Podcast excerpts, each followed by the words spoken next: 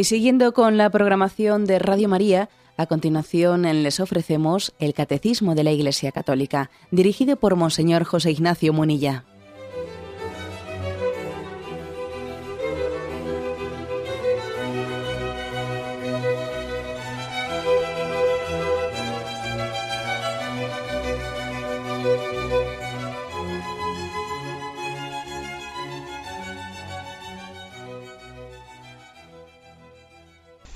Un cordial saludo a todos los oyentes de Radio María. Un día más, con la gracia del Señor, proseguimos el comentario del Catecismo de nuestra Madre la Iglesia. Estamos en el punto 1971, dentro del apartado La ley nueva o la ley evangélica, la ley del Nuevo Testamento, que decíamos que especialmente está expresada en el Sermón de las Bienaventuranzas, que es el núcleo, es el corazón de la nueva ley pero también decíamos que esa ley evangélica pues está también concretada después, especialmente en ese mandamiento nuevo que nos dio el Señor de amar al prójimo como Él nos ha amado. También está resumida en esa regla de oro, todo cuanto queráis que os hagan los hombres, hacedlo también vosotros a ellos. También en, esa, en, ese aviso de que ancha es la puerta que lleva a la perdición y que estrecha es la puerta que lleva a la salvación y por tanto tenemos que esforzarnos por entrar ¿no? en esa puerta estrecha. Bueno, y, algunos otros consejos. ¿no? Y finalmente nos decía el catecismo que aparte de, esos, eh, de esas enseñanzas que se, que se contienen en los evangelios, también están las enseñanzas apostólicas. También existe una catequesis moral de las enseñanzas apostólicas. Y entonces aquí pues el catecismo nos, nos sugiere algunos textos como en el programa anterior comentamos de Romanos 12 al 15 y otros textos más. Enseñanzas apostólicas en las que eh, especialmente San Pablo nos da, ¿no? nos transmite también, ¿no? nos explica la nueva ley del Nuevo Testamento, exponiendo distintas virtudes virtudes que se derivan de la fe en Cristo y que animan la caridad. Así lo, presenta el catecismo en este punto 1971. Yo, si me permitís, daría eh, alguna explicación que es la siguiente. Primera, entender que, que estas enseñanzas apostólicas, es verdad que hay capítulos en los que pues, se nos dan pues, todo un elenco de pecados que tenemos que evitar, ¿no? No caigáis en estos defectos, la maledicencia, etcétera, etcétera. Se dan como listados de pecados eh, que debemos de intentar evitar.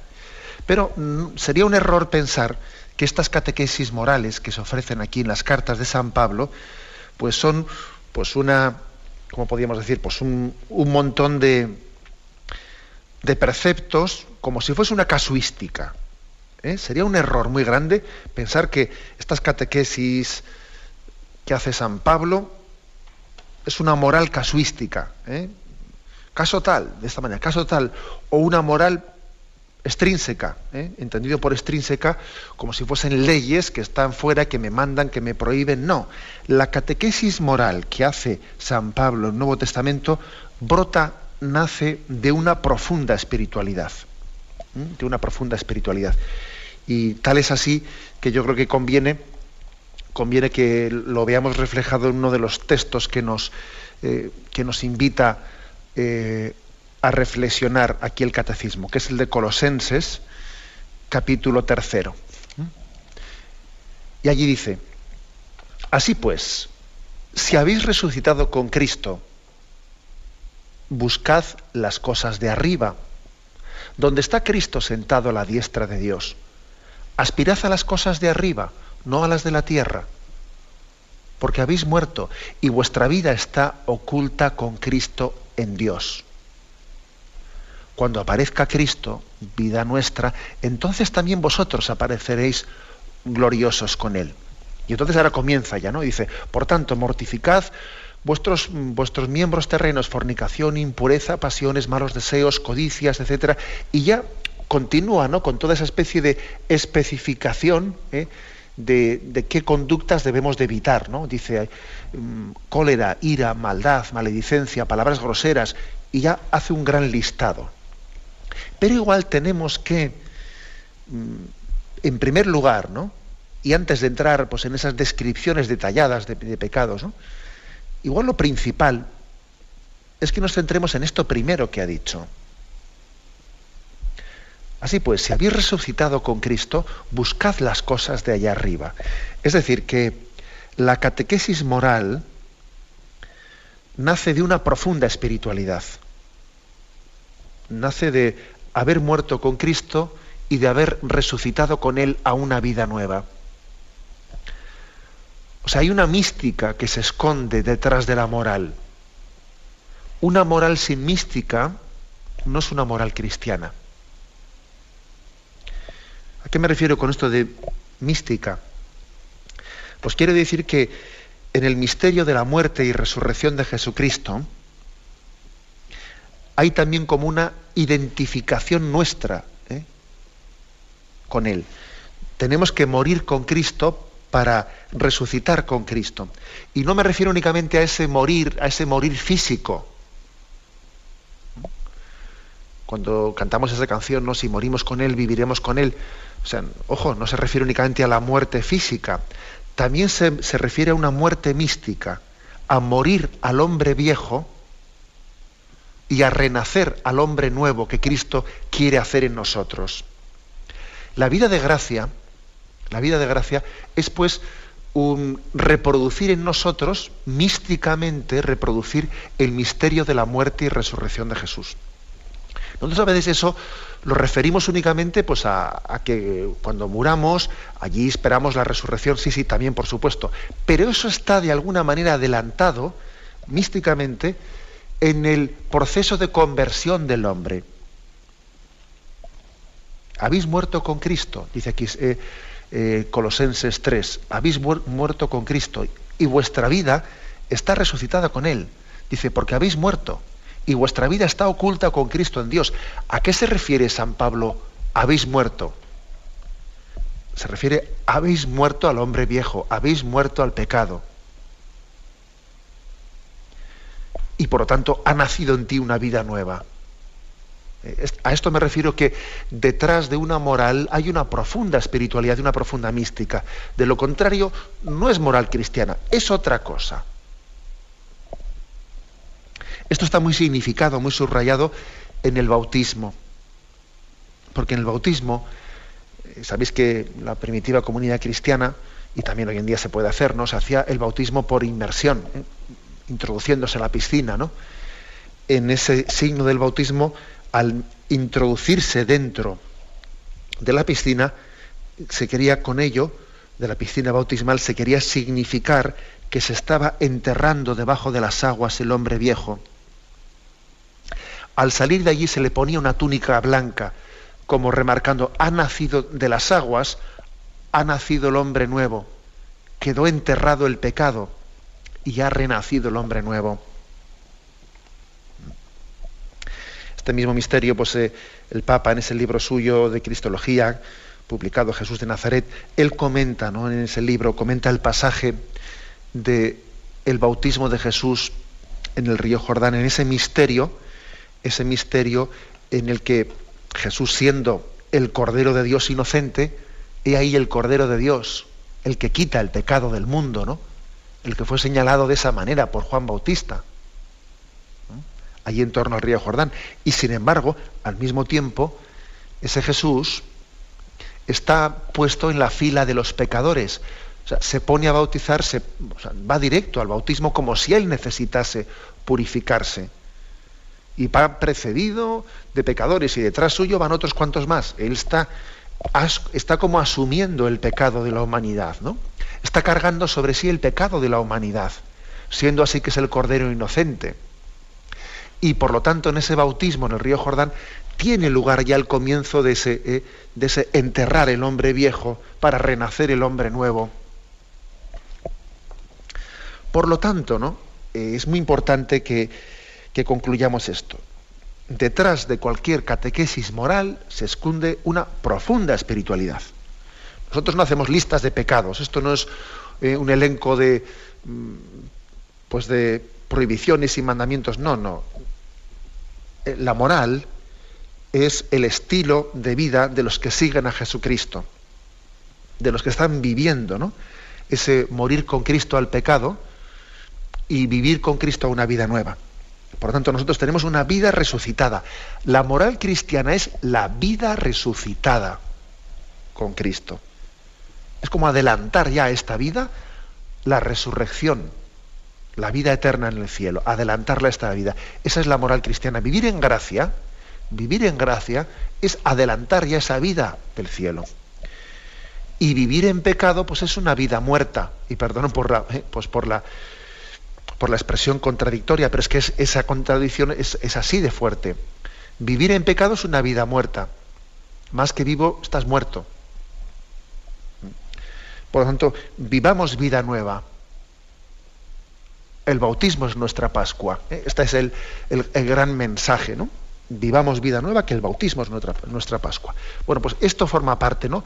de estas catequesis morales. También otra cosa hay que añadir. Hay que añadir, dice aquí, este punto 1971 que estamos comentando.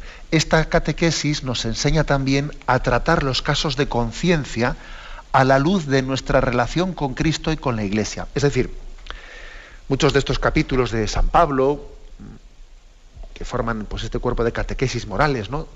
de las cartas de San Pablo y San Pedro, etcétera, y San Juan, muchos de estos capítulos eh, se han escrito con motivo de salir al paso de algún caso concreto de conciencia.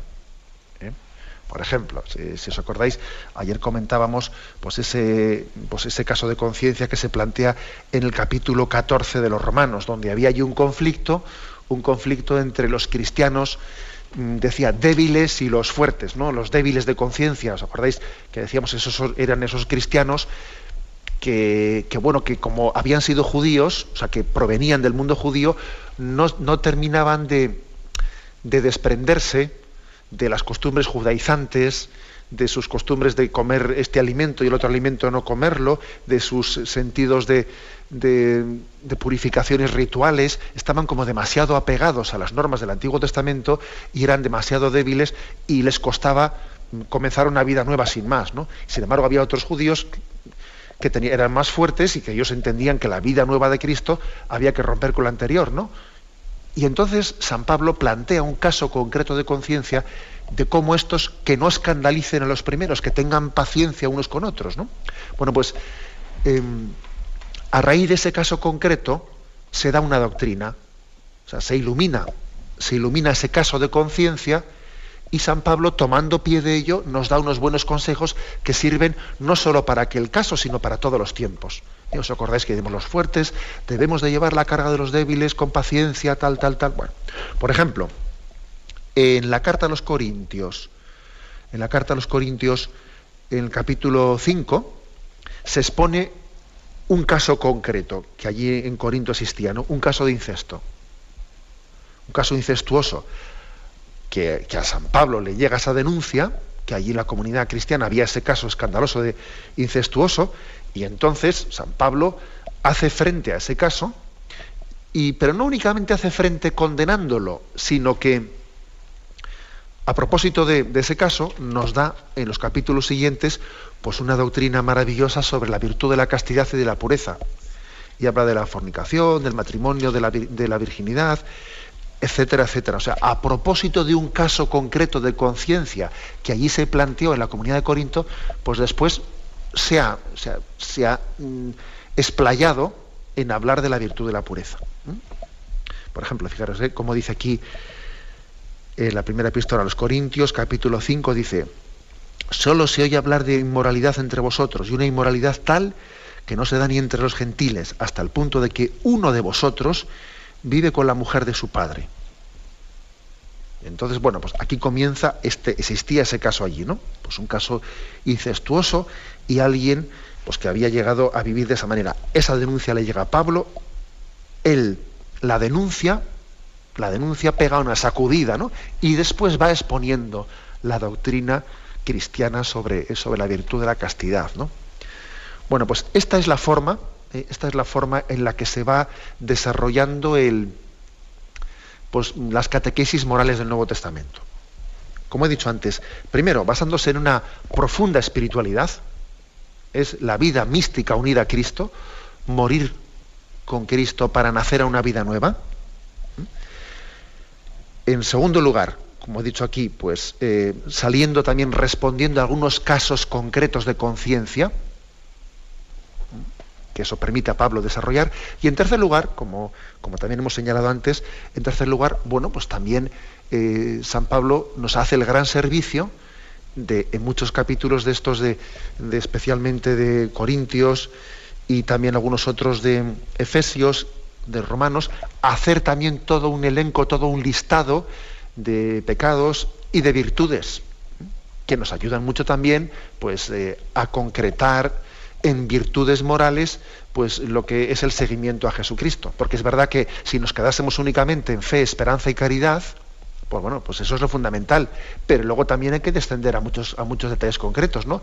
Por ejemplo, la manera de hablar, el no ser grosero, el ser paciente, etcétera, etcétera. Es decir, San Pablo desciende de las virtudes teologales a las morales, que es importante también, ¿no? Aunque nuestras raíces estén en las virtudes teologales, es muy importante concretar a lo, a lo sencillo, ¿no? Porque nuestra vida también se vive no solo en los grandes ideales, se vive también en lo concreto y en lo sencillo de cada día.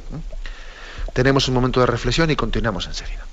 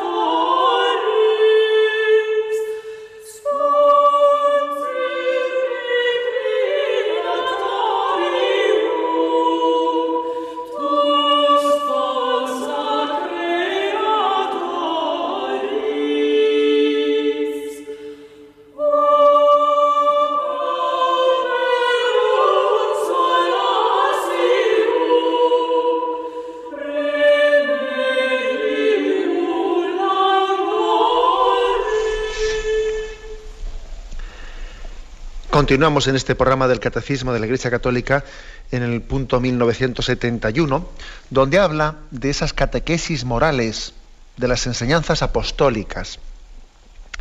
Quiero centrarme ahora con motivo del inicio de la cuaresma y con motivo de que el Papa también ha dirigido ese, ese mensaje cuaresmal referido especialmente a la limosna, a la explicación ¿no? catequética sobre cuál es el sentido de la limosna, Quiero centrarme en este aspecto en concreto, ¿eh? en explicar cuál es la doctrina cristiana sobre la limosna. Es verdad que especialmente en Cuaresma pues hay tres compromisos específicos a los que estamos invitados en ese tiempo especial de conversión, en todo tiempo, ¿no? que son oración, ayuno y limosna. Pero el Papa ha querido hacer una catequesis muy concreta sobre esta tercera, sobre la limosna. Bien, ¿cuáles son las finalidades y las cualidades de la limosna? Tal y como también esas cartas de San Pablo, como esas enseñanzas apostólicas nos, eh, están de alguna manera eh, concretando. En primer lugar, la limosna es liberadora de apegos. Liberadora de apegos. ¿eh? Las riquezas ejercen un poder de seducción muy grande en nosotros el poder de atracción de las riquezas es tremendo. que fácilmente no el hombre pierde su dignidad en lo tocante al dinero.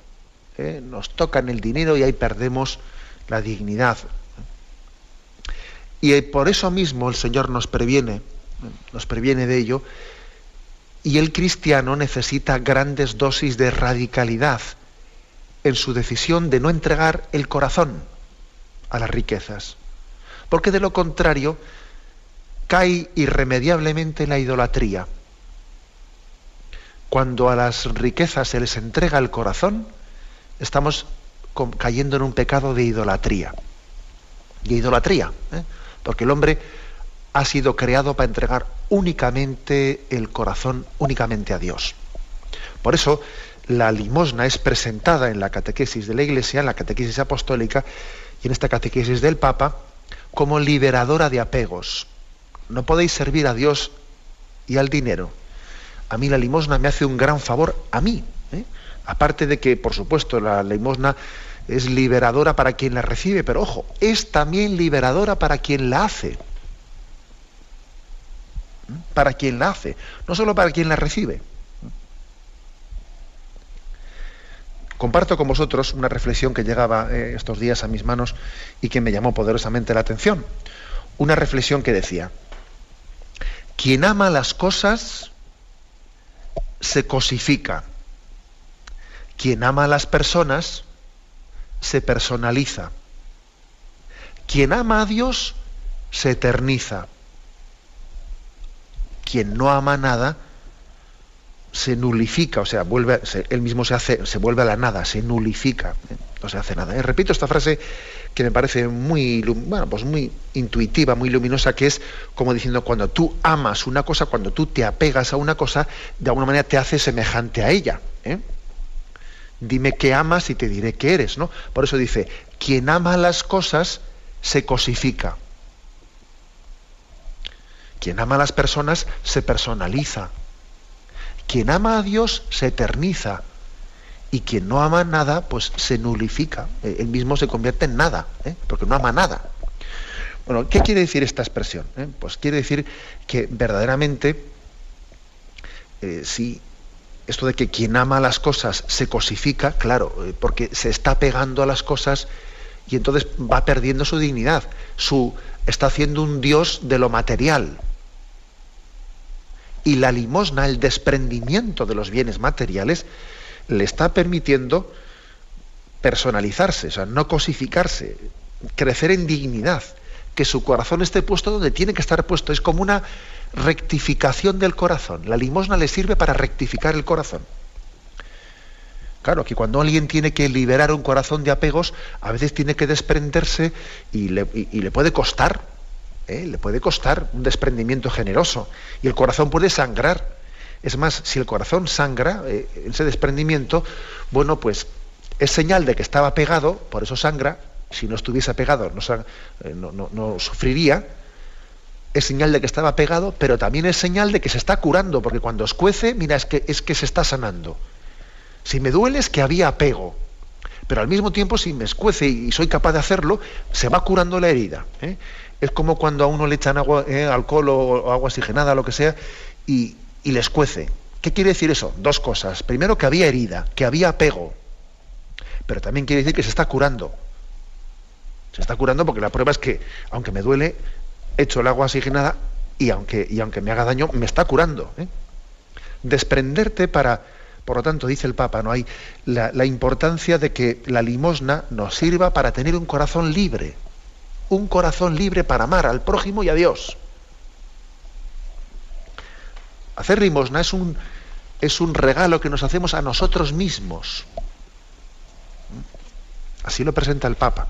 Y me vais a permitir que comparta con vosotros un texto que me ha llamado profundamente la atención, lo leía de San Juan Crisóstomo, que a veces los santos tienen cosas que nos dejan eh, perplejos, ¿no? Entonces él decía, hacer limosna en las desgracias, dice San Juan Crisóstomo. ¿Te han robado? has sufrido la desgracia de que te hayan robado y estás triste porque los bandidos, dice, te han despojado de tus bienes, te han asaltado por el camino. Entonces dice él, mira, para sanar ese dolor, haz limosna, haz limosna, y así consolarás la pérdida del dinero que, has perdido. Y dice, no, pero ¿qué dice San Juan Crisóstomo? ¿Pero qué cosas tiene? O sea que si me han robado, si me han robado y estoy triste porque he perdido este dinero y el otro, el otro, el remedio para, eh, pues para alegrar mi tristeza es, ala, ahora coge, haz limosna, despréndete del dinero que no te han robado. Dalo a los pobres y así perderás y así sanarás la tristeza que tienes por el dinero que te han quitado. ¿Qué cosas tienen los santos, eh? ¿Qué cosas tienen los santos? Pero la verdad es que uno piensa en una salida como esta de San Juan Crisóstomo y dice, pues es que es verdad, es verdad, ¿no?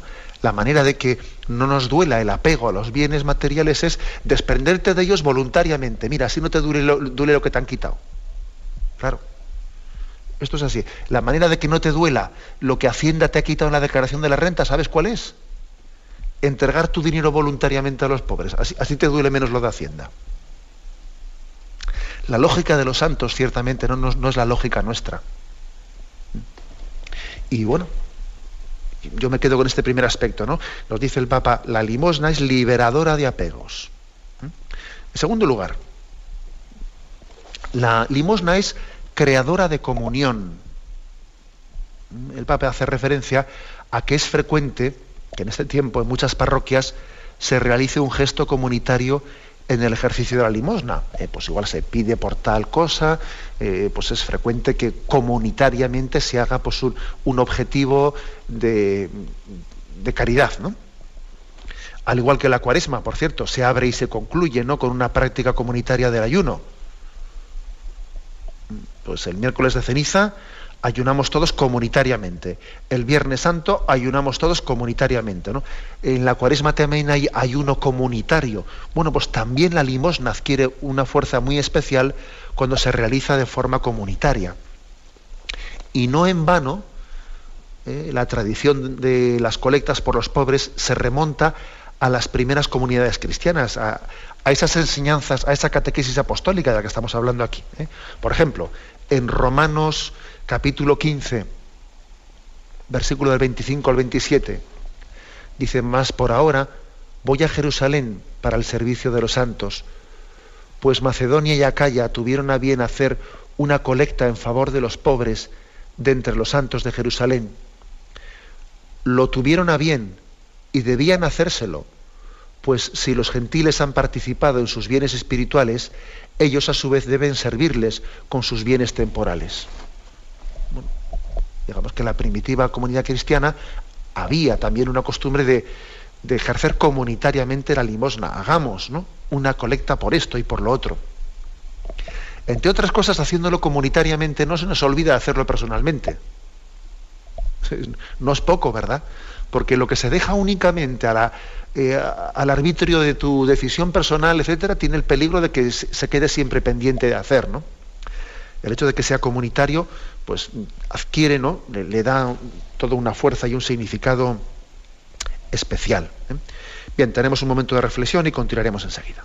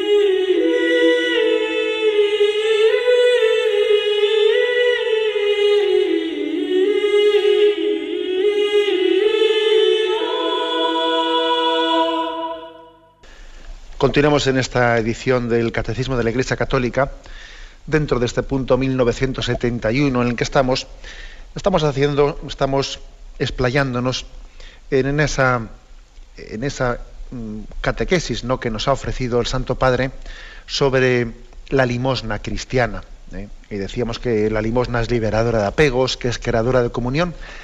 También la limosna es restauradora de justicia. Benedicto XVI eh, nos recuerda que el socorrer a los necesitados es un deber de justicia antes que un acto de caridad. Ojo con esto. ¿eh? Ojo, que es un deber de justicia antes que un acto de caridad. Que a veces decimos, no, por caridad una limosna, limosna por caridad. Igual habría que decir limosna por justicia. ¿Eh? Ojo, no solo por caridad, por justicia también. De hecho, las enseñanzas evangélicas nos recuerdan que no somos propietarios absolutos de los bienes que poseemos, sino que somos administradores. Sí, nosotros creemos en la propiedad privada, pero no en un sentido absoluto. ¿eh? De hecho, hay una famosa frase ¿no? de Juan Pablo II que decía, sobre toda propiedad privada graba una hipoteca social. O sea, eso que tú dices es mío, sí, sí, ojo, es mío pero no tanto, pero no solo. Eh, Dios lo ha puesto en tus manos, tú eres administrador de ello, eres administrador, no dueño absoluto, que es distinto. Igual que decimos ¿no? que el hombre no es dueño de la vida, yo con mi vida hago lo que quiero. No, perdón usted, la vida no, la vida no es de usted, la vida se, le han se la han dado. Luego usted no es el árbitro de la vida ni le han pedido permiso para venir ni para, ni para marchar. ¿no? Lo mismo que decimos de la vida, apliquémoslo a los bienes personales. Luego, sí, son tuyos, sí, te los ha dado Dios, eres administrador de ellos, pero no eres dueño absoluto. Tú administras tu vida, pero no eres dueño absoluto. Tú administras tus bienes, pero no eres dueño absoluto. Y a este respecto, cabe recordarnos las palabras pues, del Concilio Vaticano II, en uno de sus decretos apostólicos, aquositaten, en el número 8, decía, ¿no? Satisfágase ante todo a las exigencias de la justicia y no se brinde como ofrenda de caridad lo que se debe por título de justicia. No des como caridad lo que en fondo es, lo debes como justicia. ¿eh? Por eso, eh, allí todavía se explayaba más diciendo que la caridad cristiana es la que lucha por eliminar las causas del mal, no solo los, eh, no solo los efectos. ¿eh? No basta pues con decir vamos a paliar los efectos haciendo un poco de caridad. No, tenemos que luchar también por eliminar las causas del mal, no solo los efectos del mal. Por lo tanto, la caridad cristiana es restauradora de justicia. La limosna cristiana ¿eh? es restauradora de justicia. También dice el Papa, la limosna es un ejercicio de donación personal, ejercicio de donación. La auténtica caridad es aquella que imita a Cristo. Dice la segunda carta a los Colosenses, capítulo 8, versículo 9, imita a Cristo, el cual, siendo rico, se hizo pobre por nosotros, a fin de enriquecernos con su pobreza. Es una imitación de lo que ha hecho Cristo, que siendo rico se hizo pobre por amor a nosotros. ¿eh? Por tanto, Cristo nos ha enseñado que la auténtica caridad es aquella que no se limita a dar limosna, sino que llega a darse. Esto a mí me lo habéis escuchado muchas veces aquí. ¿eh? No solo es dar, es darse uno mismo, a ofrecerse a Dios como un culto espiritual. ¿Os acordáis que en Romanos 12 hablamos de esto, no? Y no os ajustéis a este mundo, sino, ofreceros como ofrenda agradable a Dios. No solo dar, sino darse. ¿eh? Y en esta línea el Papa reflexiona en torno al pasaje evangélico de la pobre viuda que entregó en el cepillo del templo las dos pequeñas monedas, todo lo que tenía para vivir. He aquí traducido a un ejemplo concreto el ideal de la limosna como ejercicio de donación personal. En quinto lugar, la limosna, hemos dicho que es liberadora de apegos, creadora de comunión, restauradora de justicia, ejercicio de donación personal.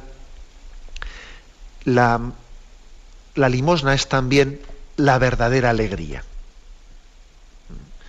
La mayor felicidad está, hay mayor felicidad en dar que en recibir. Ese es un texto de Hechos de los Apóstoles, capítulo 20, versículo 35. Por cierto, que es un texto muy curioso, porque dice ahí, ¿no? En esa carta, estamos hablando de los hechos de los apóstoles. Dice, como dijo el Señor, hay mayor felicidad en dar que en recibir. Pues curiosamente, cuando dice como dijo el Señor, eso no está recogido en los cuatro evangelios.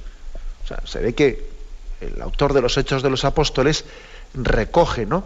esa frase porque él la ha escuchado de la tradición oral de Jesucristo, pero los, evangelistas, esta frase en concreto, oye, pues habían olvidado de ponerla por escrito, pero curiosamente había, sido escuchada en la tradición oral y allí en Hechos 20:35 se dice, como dijo el Señor, hay mayor, hay mayor felicidad en dar que en recibir. O sea que es una palabra también de Jesucristo esta. Por otra parte, aunque no está recogida en los cuatro evangelios, es muy, vamos, que confluye mucho, muy congruente, pues con otras palabras de Jesús que, que, dicen, quien busque su vida la perderá, pero quien pierda su vida por mí la encontrará. Hay mayor felicidad en dar que en recibir. Por eso dice el Papa, cada vez que por amor de Dios compartimos nuestros bienes con el prójimo necesitado, experimentamos que la plenitud viene del amor y lo recuperamos todo como bendición en forma de paz, de satisfacción interior y de alegría. Uno recibe mucho más que lo que da ¿eh? cuando hace limosna. Él recibe mucho más. Es algo, es como poner en práctica lo que, lo que dijo el Señor de que os daré el ciento por uno. O sea, si uno recibe el ciento por uno, es recibe la verdadera alegría la alegría que da el al verse olvidado de sí mismo. ¿eh? Olvidarse de uno mismo es, la fuente de la alegría. Si está uno siempre pensando en lo mío, lo mío, lo mío, eso le da tristeza en el corazón.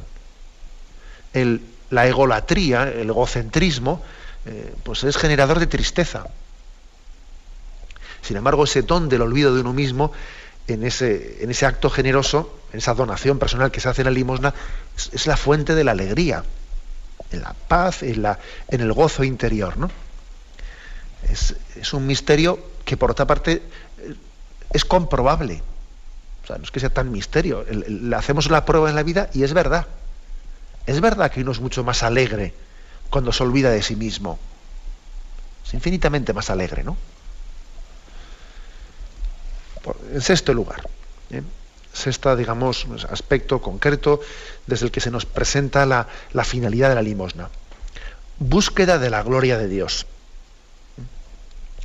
Bueno, pues para que la caridad no sea una falsa careta que esconda vanidad, que esconda intereses personales, o incluso que, eh, que sea una mera filantropía, una mera filantropía, para que la caridad no tenga detrás de ella motivaciones que no son evangélicas, pues el Papa Benedicto XVI insiste en su mensaje en la importancia de purificar la rectitud de intención con la que hacemos la limosna. Yo no hago limosna para sentirme realizado. Yo no hago limosna pues para, para que hablen bien de mí, para ser bien estimado, para ser bien considerado por un interés determinado. No, no. Tengo que purificar la rectitud de intención con la que hago limosna. Y para ello, el Evangelio nos da un consejo muy práctico. Que no sepa la mano derecha lo que hace la izquierda, empezando por ahí. ¿Eh? La experiencia nos dice que el anonimato en el ejercicio de la limosna es de gran ayuda para purificar nuestra intención. ¿eh? de manera que podamos solamente buscar la gloria de Dios y el bien de nuestros hermanos. ¿eh? El anonimato es un consejo muy práctico y muy bueno, porque de lo contrario, como, como se introduzcan en tu limosna muchas miradas ajenas, es difícil que actúes por, por, la gloria de Dios y el bien de tus hermanos. Ya se mezclan más cosas. ¿eh? Como hemos tenido también ocasiones en este programa de insistir de una y otra manera. En resumen, en resumen, que aquí el Papa, pues en esta especie de pequeña catequesis sobre, eh, sobre la limosna, ha querido como mm, insistir, aunque sea de una manera concisa, ¿no? Insistir cuáles son las finalidades que tiene la limosna, cuáles son las cualidades, por qué la Iglesia insiste, eh, insiste junto con la oración y el ayuno, insiste en la limosna. ¿eh? hasta qué punto la limosna pues forma parte, eh, forma parte por justicia y por caridad, decimos, ¿no? Porque es que a veces el tema de la justicia y de la caridad, nosotros no, no podemos establecer una especie de frontera de hasta dónde llega la justicia y a partir de dónde está la caridad. No, sabemos que ambos, conceptos, bueno, pues están lógicamente en la vida concreta nuestra, están muy, pues, pues eso, confundidos, ¿no? Y confundidos, superpuestos uno sobre otro. ¿eh? Pero la limosna eh, es básica para vivir estas dos virtudes sin las cuales no hay vida de Cristo en nosotros. Cristo es el justo de Dios. Tenemos que vivir la justicia. Cristo es el don del amor de Dios. Tenemos que vivir la caridad. ¿eh? Por justicia y por caridad, ¿no? Estamos llamados a, a realizar, ¿no? a ser generosos en la vivencia de la limosna entendiendo claramente que por limosna la Iglesia no únicamente se refiere al dinero, hay otras formas de ejercer la limosna, que son mi tiempo, mi tiempo, compartir mis cualidades, mis talentos, etcétera, etcétera. ¿eh? Limosna, eh, limosna lógicamente, aunque tradicionalmente la referimos eh, pues al dinero, sabemos todos muy bien que la Iglesia, la tradición de la Iglesia ha entendido por, por limosna, pues el desprendernos de los dones que hemos recibido. Y hay dones de, muchos de muchos, de muchos modos, ¿no? De muchos tipos, quiero decir. Dones materiales, dones espirituales que compartimos con los demás. Bien, pues adelante. Eh, concluimos de esta manera también esta explicación de, del punto 1971, ¿eh? donde habla de las catequesis morales ¿eh? que se encierran en las enseñanzas apostólicas. Me despido con la bendición de Dios Todopoderoso, Padre, Hijo y Espíritu Santo, descienda sobre vosotros. Alabado sea Jesucristo.